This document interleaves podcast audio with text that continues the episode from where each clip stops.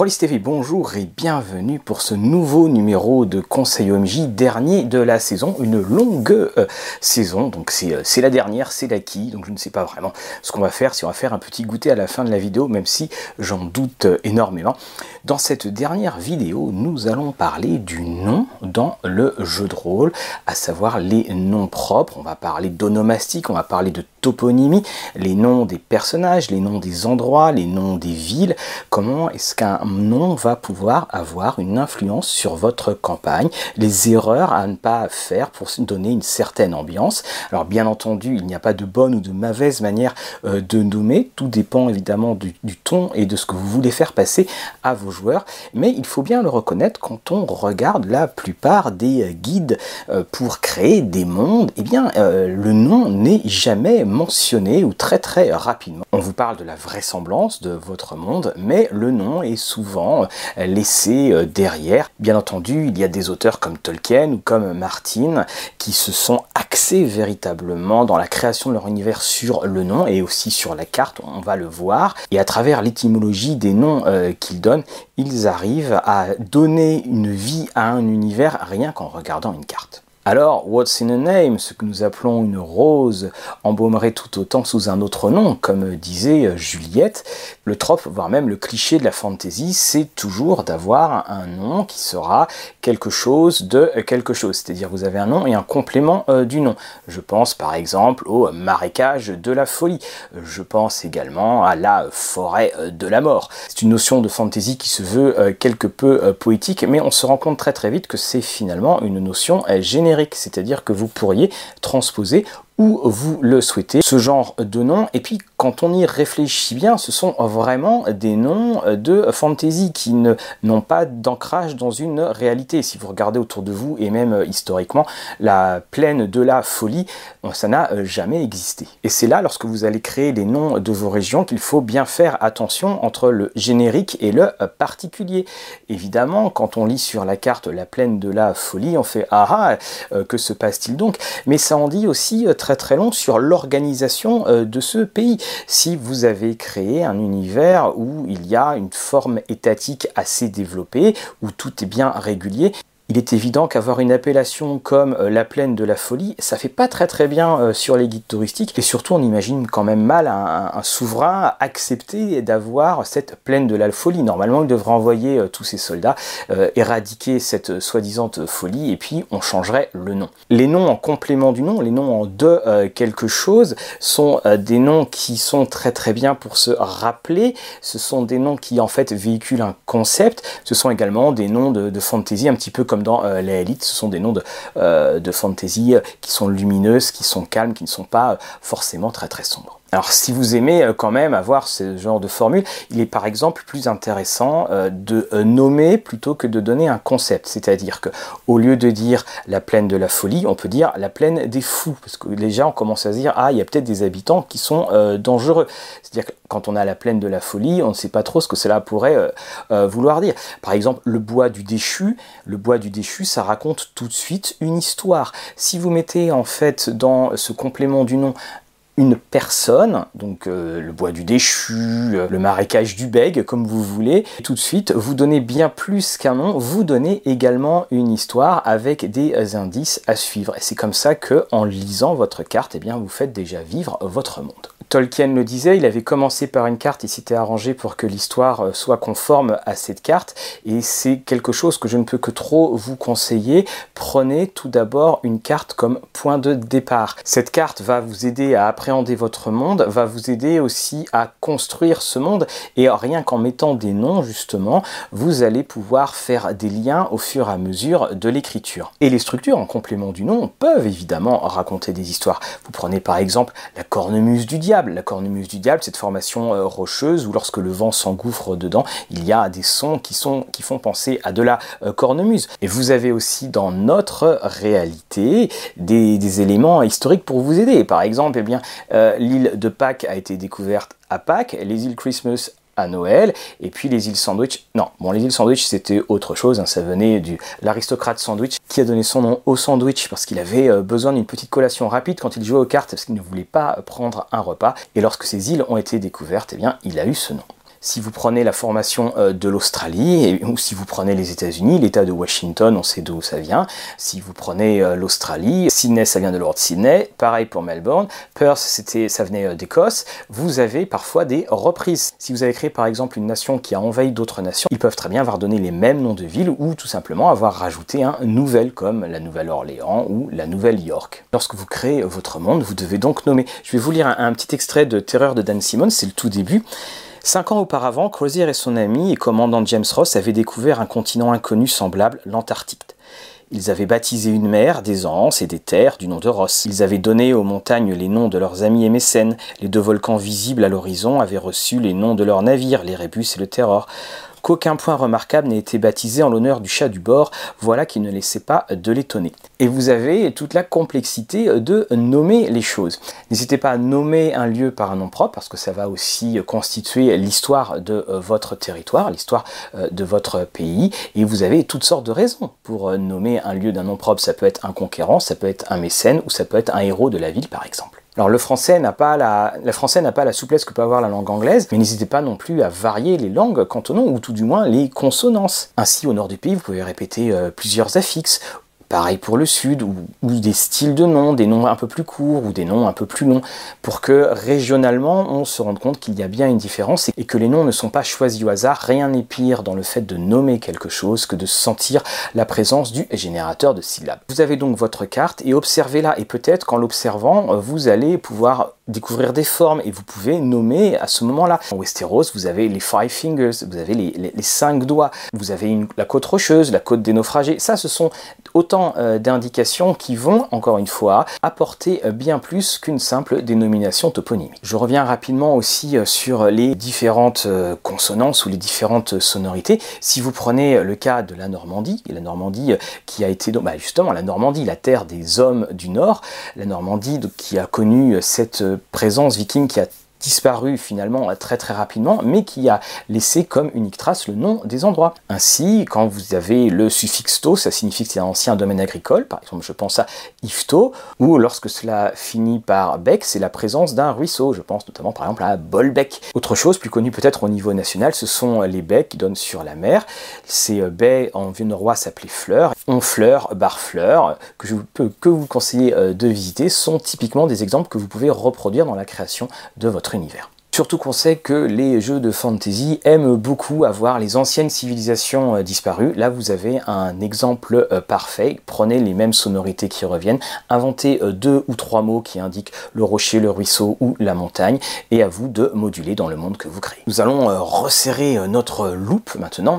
Après avoir vu les territoires, nous allons parler des villes, parce que les villes ne sont pas du tout à, négliger, notamment les lieux dans les villes, parce que vous serez amené à les fréquenter assez régulièrement. Alors la première chose qu'il faut avoir dans votre ville, il faut quelque chose qui, frappe, un, nom qui soit pas forcément très long, mais en tout cas un nom euh, qui euh, sonne bien à l'oreille. Alors là, vous avez de multiples manières euh, de le faire, et, surtout pensez tout de suite à la manière dont on va appeler les habitants de cette ville. Waterdeep, qui était eau profonde, et est devenu maintenant les Water Daviens, ce qui n'est pas très très heureux, cette espèce de mélange un petit peu bâtard entre le français et l'anglais. Mais tout de suite, à vous d'y penser, et éventuellement, eh bien, pourquoi ne pas euh, modifier en donnant une explication. Euh, le nom logique, pas forcément justement euh, l'ajout d'un suffixe. Pour ce qui est des noms de taverne, il faut éviter de tomber dans ce que j'appelle le syndrome du poney fringant ou de l'anguille d'argent. Ces descriptions, alors qui sont certes des descriptions qui viennent de domaines anglophones, qu'on n'a pas forcément en français, mais essayez là aussi de trouver des noms qui soient spécifiques et non pas des noms qui soient génériques. Encore une fois, ça c'est la grande règle, ayez des noms qui véhiculent une histoire. Ainsi, le nom des tavernes peut être le nom de souverain, le nom de femme de souverain, ou de souverain passé et glorieux. Si vous prenez en Angleterre, en Angleterre, vous avez très régulièrement des pubs dont le nom est tout simplement Royal ou tout simplement King ou Queen. Et ces noms ont été choisis pour des raisons euh, pratiques. Si vous donnez à votre taverne le nom du souverain et que celui-ci meurt, et puis parfois ça pouvait mourir très très rapidement, vous étiez obligé de changer le nom de votre, votre établissement. Si vous, mettez, si vous mettiez roi ou reine, par exemple, la protection de la reine ou la protection du roi, là les, changements étaient relativement minimes. Et en Angleterre, vous avez un, nom de pub, donc vous pouvez retransposer de taverne, qui s'appelle The Royal Oak, le chêne royal. Et ce nom est un des plus courants euh, donnés euh, en Angleterre. Et ça, c'est en rapport avec Charles II qui, euh, fuyant les armées de Cromwell, c'était, alors on dit déguisé en femme, mais c'était surtout réfugié dans un chêne et que personne ne l'avait trouvé. Et ainsi, le nom est arrivé. Vous voyez, vous pouvez toujours trouver des histoires derrière des noms, parce que le poney fringant, on imagine quand même mal un poney qui vient euh, rentrer euh, dans euh, votre taverne, et c'est pareil pour l'anguille d'argent. Également, alors ça sera pour les noms des, personnes dans votre ville, essayez d'avoir une certaine harmonie pour qu'on puisse deviner l'origine de ces personnes, parce que chaque ville, même si ce sont des villes de passage, je pense par exemple à la qui est ici, chaque ville a de toute façon à un moment quand même un tronc commun de noms qui sont propres à la ville. Et c'est d'ailleurs un des petits reproches que je faisais déjà à la élite euh, à l'époque, c'est que les noms c'était un petit peu au, petit bonheur la chance justement, et qu'on n'arrivait pas à déceler les euh, vraies origines euh, patronymiques et patronymiques et toponymiques de l'endroit. Il faut donc là aussi que vous créiez quelques noms avec des racines communes que vous allez pouvoir décliner. Il n'y a pas besoin de faire quelque chose à la Tolkien, mais juste deux ou trois petites syllabes récurrentes. Et là, vous avez votre petite senteur locale. Attention également aux noms d'endroits dans les villes que vous donnez si ces noms sont trop longs. Bah, je reprends la élite, euh, la terrasse de la main qui travaille, c'est un, mot un nom qui est très très euh, poétique, mais il est évident que les habitants de la ville ne vont pas dire je vais à la terrasse de la main qui travaille. Non, qu'est-ce qu'on dira? On dira je vais à la main. Et d'ailleurs, on remarquera que les noms propres dans la élite sont rarement des noms qui sont donnés en rapport avec les rois-dieux présents ou passés, ou ce sont vraiment des noms très euh, descriptifs au niveau des terrasses. Et cela m'amène au point de l'usage des noms.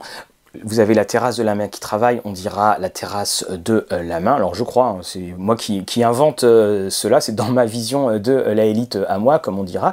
Mais vous avez toujours le nom et vous avez l'usage de ce nom. Il y aura donc des endroits qui auront des surnoms ou des endroits qui auront des euh, diminutifs. On ne dira pas tout le temps je vais à l'anguille d'argent, on dira si vous connaissez bien, on va à l'anguille. Pensez bien à, ces mots et surtout si les joueurs n'ont pas pensé à ces nouveaux noms, faites que des PNJ les utilisent, ça va amener encore plus de réalisme à votre ville et votre ville sera encore plus vivante. Et encore une fois, tout dépend de l'ambiance que vous voulez euh, donner. Si vous avez créé quelque chose et vous voulez créer quelque chose avec énormément d'histoire, ou même tout simplement vous voulez donner l'illusion euh, qu'il y ait une histoire, donnez euh, des noms propres, nommez des places, nommez des quartiers, nommez des rues, bien entendu. Vous n'avez pas forcément besoin d'avoir pensé à ce qu'il y avait derrière, rien que le simple nom va transporter vos joueurs dans le passé hypothétique de euh, l'endroit. Et puis lorsque vous aurez besoin de creuser ce passé, eh bien vous pouvez tout simplement reprendre le nom de la rue, euh, le nom euh, de la place ou le nom du lieu et développer le fameux roi légendaire qui a pu donner son nom à cet endroit. Vous pouvez aussi, pour renforcer encore cette couche historique, donner des noms de rues qui ne correspondent plus du tout à ce qu'elles sont censées représenter. Par exemple, si c'est la rue aux marchands et qu'il n'y a que des toutes petites masures, ou tout simplement eh bien, euh, la rue aux pauvres ou la rue des mendiants, et là il y a euh, trois ou quatre grands palais. Que s'est-il passé entre le moment où on a donné le nom de cette rue et euh, le temps présent? Là c'est à vous de décider. C'est pour ça que les noms urbains sont très importants, qu'il ne faut pas les négliger, parce que lorsque vous avez affaire à, ces noms-là, lorsque vous jouez dans une ville, vous avez une unité de lieu qui est très très resserrée, et une ville, contrairement à un grand euh, territoire, est en constante évolution. Il y aura toujours quelque chose, des, pestes, il y aura toujours des incendies, il y aura toujours des transformations et différents euh, changements, et ce sont les noms qui vont vous permettre de véhiculer les différentes euh, couches historiques de votre cité. Ce sont euh, les noms qu'il faudra bien d'ailleurs répéter très régulièrement pour que les joueurs se les accaparent. Et encore une fois, je reviens dessus, hein, c'est un petit peu mon leitmotiv. Avec un nom, vous pouvez transmettre l'histoire de l'endroit que vous visitez. J'en arrive au nom patronymique et c'est là où quand même régulièrement on arrive dans les grands euh, clichés euh, de la fantasy. Et là je dis pas trop, hein, je dis bien un cliché, le fameux cliché du générateur aléatoire de syllabes. Lorsque vous regardez euh, différents mondes ou différents cadres de campagne qui sont donnés à certains moments, on se rend compte du joyeux bazar. Les noms n'ont aucun point commun au niveau des racines. Vous avez des noms qui vont faire deux syllabes, d'autres qui vont en faire six. Vous allez avoir des lignées de famille où vous avez des noms qui sont deux syllabes et soudainement vous avez un nom à rallonge, comme si Jed donnait naissance à Nabucodonosor. Justement, cet écueil montre bien un manque de réflexion et le fait que oh, finalement, ce n'est qu'un nom, cela va passer. La première chose, je le disais pour les villes, pensez aux racines ou aux affixes. Les affixes, hein, c'est préfixe euh, ou suffixe. Regardez euh, en Bretagne, si quelqu'un s'appelle euh, Didier Le Talec, on devine qu'il travaille à la Cogirep, mais qui vient pas forcément de Strasbourg. Vous pouvez vous inspirer de Martin de Tolkien. George Martin a fait un énorme travail dessus. Il n'y a qu'à voir les, lignées des différentes familles, où très régulièrement ce sont des déclinaisons par rapport au nom d'un ancêtre. Et plus globalement, George Martin prend en fait des noms qui sont connus et rajoute une ou deux lettres. Je pense notamment à Circe qui donne euh, Cersei. Euh, je pense euh, également à James qui donne Jamie. Vous pouvez modifier cela et cela vous permettra très rapidement de créer un nom et surtout ça permettra aux joueurs de s'en rappeler parce que là aussi, si c'est le générateur aléatoire de syllabes, vous allez voir vos joueurs qui vont écrire son nom puis la partie d'après ça va être un fameux, le fameux. Il s'appelle comment déjà où il y aura les, les inversions de syllabes. Pensez aussi au prénom ou au nom. Alors là aussi, tout dépend de l'état d'avancement euh, de la société dans laquelle euh, vous jouez. Les noms de famille sont finalement apparus à partir du moment où il y avait trop de personnes et que les prénoms ne suffisaient plus à différencier. Et puis vous avez aussi bien entendu les surnoms et un surnom, eh bien tout comme euh, je le disais pour les endroits, va pouvoir véhiculer énormément. Euh, quelqu'un peut s'appeler euh, Goliath et peut justement être soit un géant, soit quelqu'un de toute, toute euh, petite taille. C'est à vous de jouer comme vous le souhaitez. Le nom est de toute façon très souvent le premier contact que vous avez avec un PNJ pensez aussi avoir des variations euh, très claires. Moi, je me rappelle d'une campagne où il y avait un personnage qui s'appelait Wojciech et un personnage qui s'appelait Wojciech, ce qui fait que très tard le soir, on avait peut-être parfois tendance euh, à les confondre. Et aussi, n'hésitez pas, hein, vous, inventez un nom de PNJ ou vous trouvez un nom de PNJ à la volée, et puis bien vous vous rendez compte que euh, finalement le nom colle pas trop. N'hésitez pas à dire bon ben voilà, je vais rebaptiser ce PNJ. Ou alors parfois, vous vous rendez compte que vous avez créé un nom de PNJ et lorsque vous euh, l'employez, eh bien naturellement vous commencez à modifier son nom pour une sonorité euh, qui sera euh, bien plus efficace. Eh bien là aussi, hein, prenez ce que l'usage va vous donner, ça va être beaucoup plus simple copier également les noms qui existent dans notre monde avec, je pense notamment au préfixe pour les fils de, que ce soit Ben, que ce soit Mac, cela va donner là aussi cette couleur locale et ce réalisme et ça va aussi vous permettre de créer certains régionalismes. N'oubliez pas, les noms là aussi varient en fonction des différents endroits où vous vous trouvez dans votre univers. Si vous jouez dans des mondes contemporains, notamment avec des mondes anglophones, alors généralement vous pouvez aller, je vous mettrai un lien sur, surtout si dans l'historique, vous tapez sur internet euh, la liste des noms masculins ou féminins les plus connus de telle ou telle époque, et puis allez chercher euh, euh, tout en bas, évitez plusieurs choses comme trouver des noms très simples à la Smith, c'est quelque chose euh, qui est relativement bateau et donc vous pouvez faire mieux euh, comme on dit. Ne prenez pas des noms euh, qui soient trop connus, par exemple ne créez pas un Michael Jordan parce que évidemment tout de suite on va penser aux joueurs de basket et vous pouvez alors plonger justement dans les différentes ligues sportives. Vous prenez tout simplement une équipe de football américain parce que c'est quand même 53 joueurs donc c'est plutôt pas mal. Vous imprimez tout simplement eh l'effectif, vous l'avez à côté et vous avez une mine de, euh, de PNJ qui sont euh, masculins. Pour ce qui va être du féminin, vous allez sur euh, les sites de fédérations sportives anglophones et là vous avez là aussi vos prénoms féminins. N'oubliez pas non plus qu'un nom peut avoir quelque chose de hautement symbolique. Si quelqu'un s'appelle Blackfire ou si quelqu'un s'appelle John Hope, tout de suite il y a là encore un message qui est donné.